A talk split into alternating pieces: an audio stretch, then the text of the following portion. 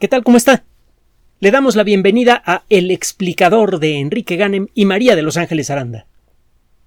De nuevo el tema del calentamiento global antropogénico. No porque seamos tercos, sino porque está convirtiéndose en un movimiento geopolítico muy pesado que pretende, entre otras cosas, establecer sanciones para países productores de petróleo, para países que tengan eh, tecnología atrasada de la que agrede al ecosistema, etcétera, etcétera. Y todo esto con el pretexto de conseguir que los países que están empezando a levantar cabeza la vuelvan a agachar, en pocas palabras. Porque quienes están proponiendo estas uh, medidas son aquellos países que durante siglos mantuvieron colonias en todo el mundo y a lo mejor hasta quieren volver a recuperarlas. La realidad es que desde el punto de vista estrictamente científico, y lo hemos señalado frecuentemente, el tema del calentamiento global antropogénico es técnicamente débil.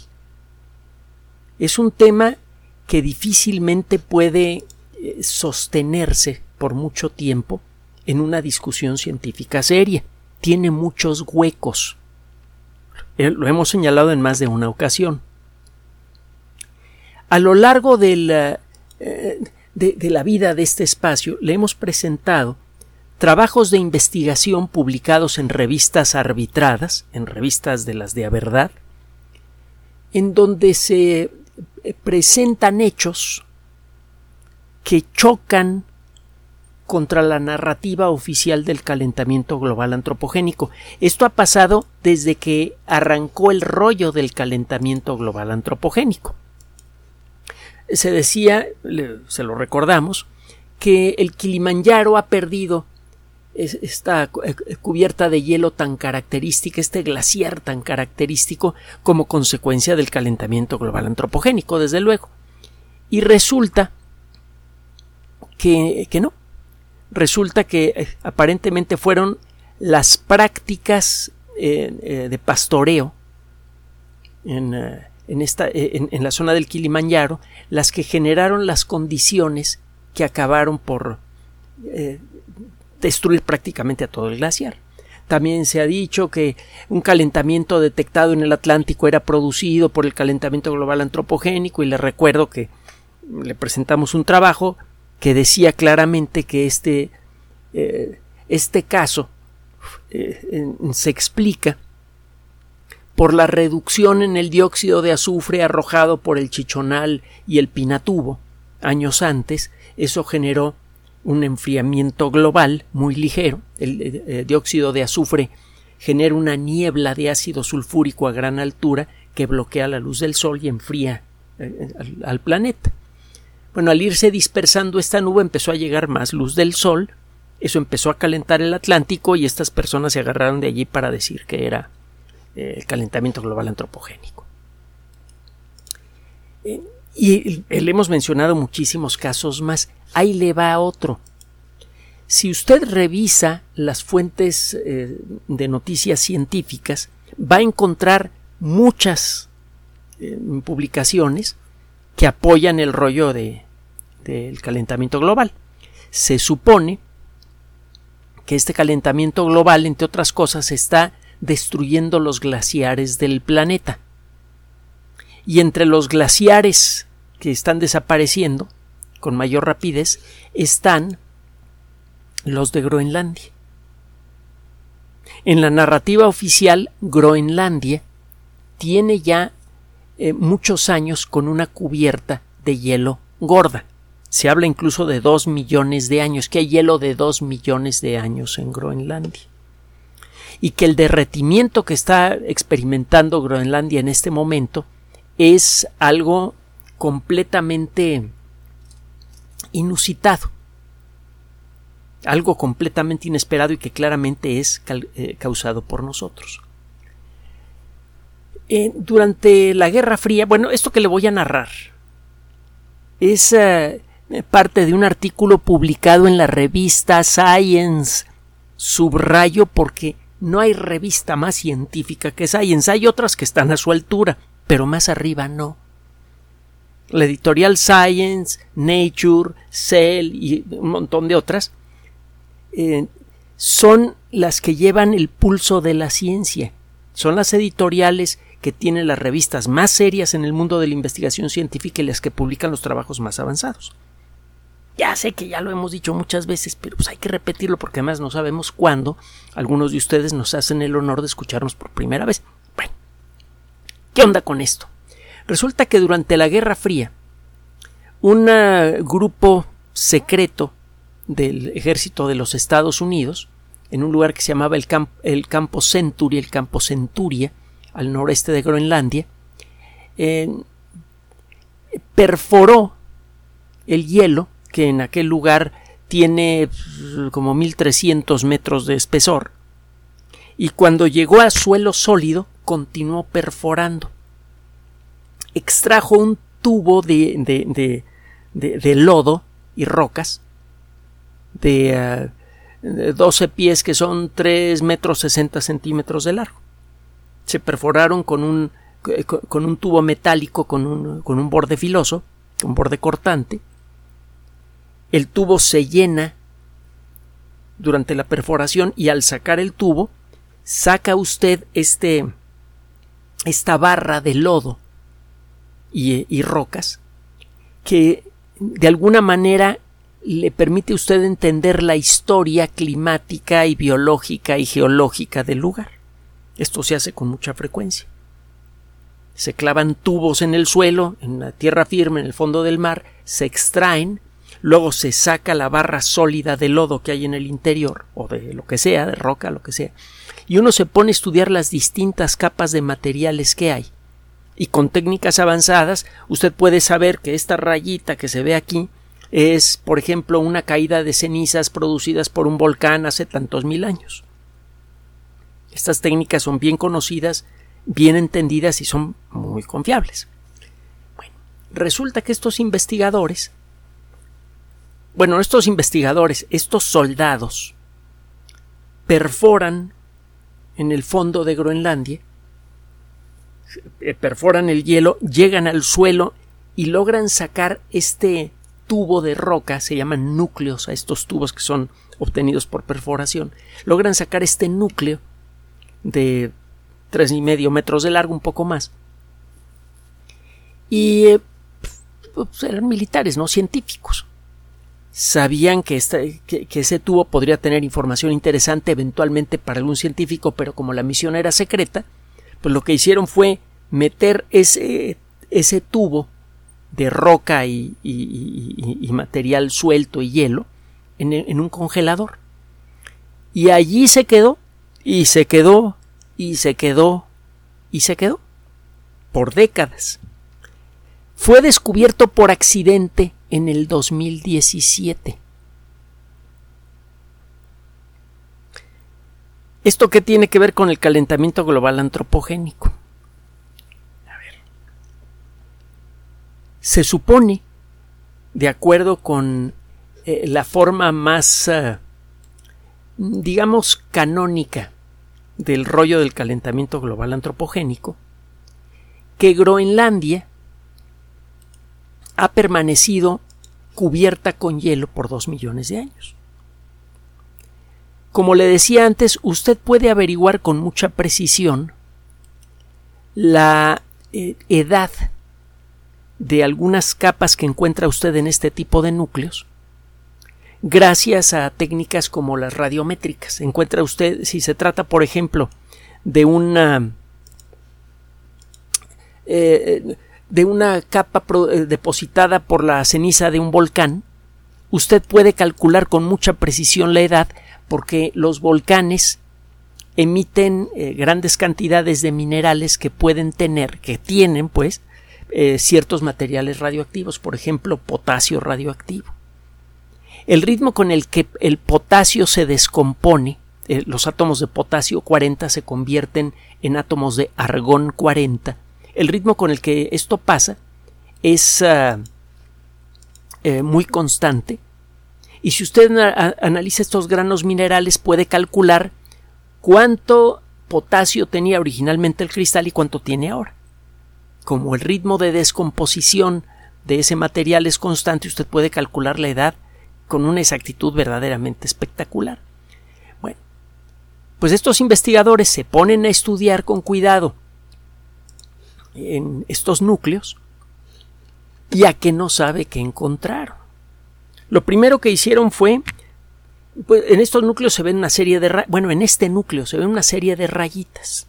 Estas rayitas eh, eh, representan estratos, capas en la roca que fueron producidas en una cierta época. Cuando el, clima cambia en un lugar, por ejemplo, el ritmo con el que se deposita tierrita en el suelo cambia y el tipo de tierrita que cae también cambia. Si hay una erupción volcánica lejana, pues puede caer otro poquito de tierrita y forma otra capita.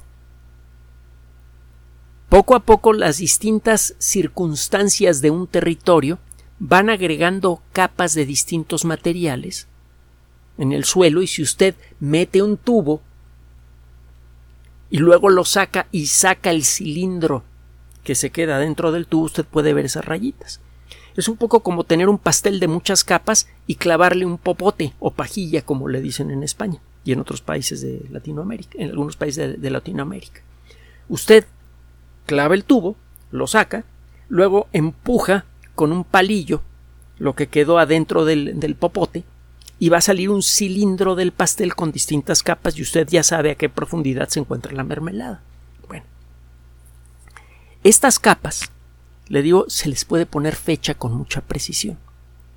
Luego lo que hace, una vez que sabe usted cuál es la edad de las capas, toma usted muestritas y las pone en un microscopio, común y corriente. Puede ser un microscopio de juguete. Lo que importa es que la persona que usa el microscopio tenga el conocimiento apropiado. Y usted puede encontrar allí granos de polen, restos de eh, fragmentos vegetales, fragmentos animales, y usted puede empezar a darse cuenta de qué tipo de plantas o bichos vivían en el lugar. Estos investigadores encontraron algo que eh, tomó por sorpresa a un montón de personas. En una capa particular de hace 416 mil años, encontraron cantidades importantes de hojas fragmentadas, de hojas de árbol fragmentadas, y moho, eh, no moho, perdón, este musgo, estoy diciendo mal. además había sedimento, sedimento arrastrado por un río. Esto sí sí, sí, sí, le, le chocó mucho a los investigadores porque resulta que se supone que este lugar lleva cubierto con más de un kilómetro de hielo más de dos millones de años. De donde las plantas y de donde el sedimento de los ríos. Pero no solo eso. A la hora de seguir revisando ese núcleo, encontraron que el lugar estuvo eh, desprovisto de hielo durante casi 50.000 años. Casi exactamente 50.000 años. Entonces no fue nada más que se derritiera el hielo un momentito. Durante 50.000 años, Groenlandia, eh, cuando menos en ese lugar, no tuvo hielo. Ahora, esto está al noroeste de Groenlandia. Usted podría decir, bueno, si esto estuviera en la punta sur de Groenlandia, a lo mejor se derritió un poco la cubierta de hielo, se retiró un poquito, y eso dio chance que crecieran árboles y todo el rollo.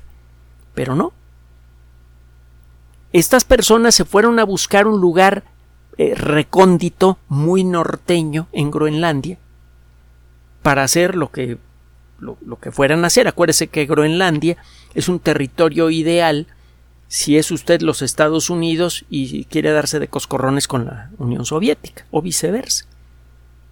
Es un lugar ideal para espiar, para establecer bases militares secretas para poder lanzar en caso necesario un ataque sorpresa, qué sé yo. Entonces fueron a buscar un lugar en el norte, muchos kilómetros tierra adentro, y eso significa entonces que Groenlandia, mire, si esa zona quedó descubierta de hielo, sería muy difícil que en el resto de Groenlandia quedara hielo.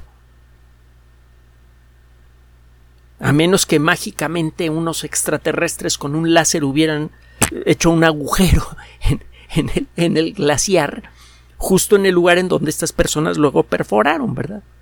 Pero eh, pensando así con un poquito más de claridad, si esa zona de Groenlandia estuvo despejada y con plantitas y todo, eso significa que esa zona estuvo derretida. Y puede ver usted en las capas sucesivas que durante 50.000 años estuvo creciendo el musgo, estuvieron creciendo árboles, hay restos claros de que había vida en el lugar. Vida activa.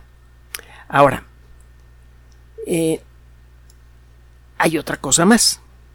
Este no es el único estudio que ha generado este tipo de conclusiones.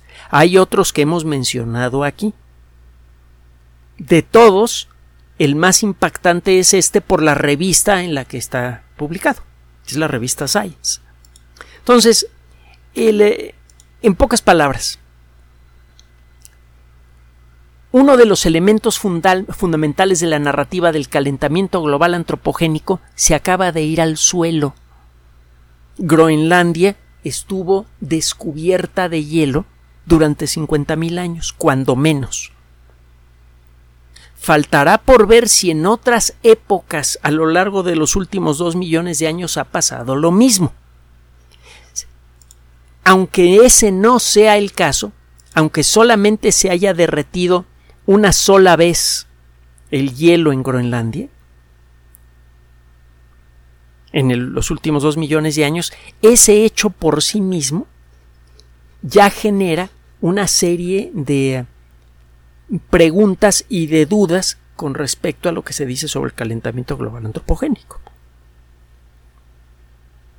una de los si usted, le, como le decía al principio de esta cápsula, si usted eh, escucha fuentes de noticias o ven fuentes de noticias científicas, verá un montón de artículos que advierten de los peligros del calentamiento global antropogénico y uno de los temas recurrentes es el ritmo de, derretimiento de Groenlandia está acelerando y se va a quedar sin hielo en no sé cuántos años, etcétera, etcétera. Si esto estuviera ocurriendo por primera vez en dos millones de años, sí que sería una muy mala noticia sería claro, bueno, es mala noticia que se derrita Groenlandia, ahorita le voy a decir por qué, pero sí sería una noticia vergonzosa porque realmente sería muy difícil escapar a la conclusión de que nosotros somos los responsables, pero resulta que no. Resulta que Groenlandia ya hizo esto antes por cuenta propia, cuando menos una vez. Ahora, ¿qué es lo que va a pasar si se sigue derritiendo Groenlandia? La cantidad de agua que se agregaría al océano sería suficiente para que el nivel del mar subiera varios metros, probablemente algunas decenas de metros. Si usted ve, qué sé yo, pues, Holanda, por mencionar un caso muy obvio, algunas ciudades de los Estados Unidos como Nueva York, Boston, Miami y muchas otras ciudades más, pues puede darse una idea de lo que eso implica. Si sube el nivel del mar, digamos 10 metros, es pues una fracción importante de las ciudades más fuertes del mundo quedarían anegadas. Y es muy probable que pase eventualmente. Lo que no es claro es si los culpables somos nosotros o la naturaleza. Nos están tratando de vender la idea de que nosotros somos culpables más allá de toda duda y que por lo tanto hay que adoptar políticas internacionales para presionar a los países que contaminan con sus porquerías petroleras. Y eso sería completamente injusto. Y eh, sería muy... Eh, mire, las personas que toman este tipo de decisiones normalmente están muy bien asesoradas. Si los asesores merecen ese título, seguramente saben esto. Y si siguen dando consejos para crear organizaciones y, sistemas legales y todo esto para presionar a países como el nuestro para que dejen de producir petróleo para que se empobrezcan comprándole su tecnología, pues entonces ya sabe usted cuáles son las verdaderas intenciones que hay detrás del rollo del calentamiento global antropogénico. Son intenciones puramente geopolíticas. Ahora, antes de irnos, eh, agregamos un pequeño corolario publicado en la revista Science Advances. Science Advances es otra revista eh, que es consultable por vía electrónica de editorial Science también. Y este trabajo es completamente gratuito, lo puede usted descargar. Resulta que un grupo de investigación, y es eh, calientito, acaba de, acaba de salir el día de hoy, un grupo de investigadores de la Universidad Pohang de Ciencia y Tecnología, en las siglas de la universidad es POSTECH, P-O-S-T-S-H, se puso a hacer una serie de estudios, simulaciones por computadora, etcétera, sobre lo que pasaría en las próximas décadas si seguimos adoptando una política de restricción de emisiones de carbono muy agresiva. Resulta que el fenómeno del niño eh, se va a empezar a repetir bastante en estos años y parece que eso tiene que ver incluso quizá con la actividad solar, algo comentamos hace poco. El caso es que van a venir varios episodios del niño repetidos a lo largo de, los siguientes años. Y le voy a dejar nada más eh, las conclusiones, no explicamos los detalles porque se nos alarga mucho esta cápsula, pero resulta que si eh, lo que hacemos es bajar el nivel de dióxido de carbono en la atmósfera, eso no va a cambiar la frecuencia con la que va a llegar el fenómeno del niño. También se ha dicho que los fenómenos del el niño se están repitiendo cada vez con más fuerza como consecuencia de la actividad humana. Y lo que dicen estos investigadores a la hora de correr sus simulaciones es que no. Es más, que si empezamos a reducir el dióxido de carbono en forma demasiado activa, con demasiada rapidez, lo único que va a ocurrir es que quizá aumente la frecuencia y la intensidad de los fenómenos del el niño. Este fenómeno se viene repitiendo desde hace millones de años y parece que lo único que podríamos hacer es exacerbarlo con las acciones que son propuestas por el panel intergubernamental de cambio climático. ¿Sabe? Nada como leer de las verdaderas fuentes de la ciencia para poder crear una opinión balanceada sobre un tema tan delicado y en muchos sentidos candente en todo el planeta. Por favor, enfríe la cabeza cuando escuche algo sobre el tema del calentamiento global antropogénico. Gracias por su atención. Además de nuestro sitio electrónico www.alexplicador.net, por sugerencia suya tenemos abierto un espacio en Patreon, el explicador Enrique Ganem, y en PayPal, el explicador patrocinio por los que gracias a su apoyo sostenemos este espacio. Puede usted descargar gratuitamente estos audios en formato MP3 en Spotify y en iTunes como El Explicador sitio oficial y en SoundCloud como El Explicador y con formato de video en YouTube en El Explicador sitio oficial. Recuerde nuestras redes sociales de siempre, Twitter Enrique-Ganem y en Facebook Enrique Ganem sitio oficial, El Explicador y los grupos que usted ya conoce. Finalmente, el explicador siempre somos María de Los Ángeles Aranda y Enrique Ganem. Gracias.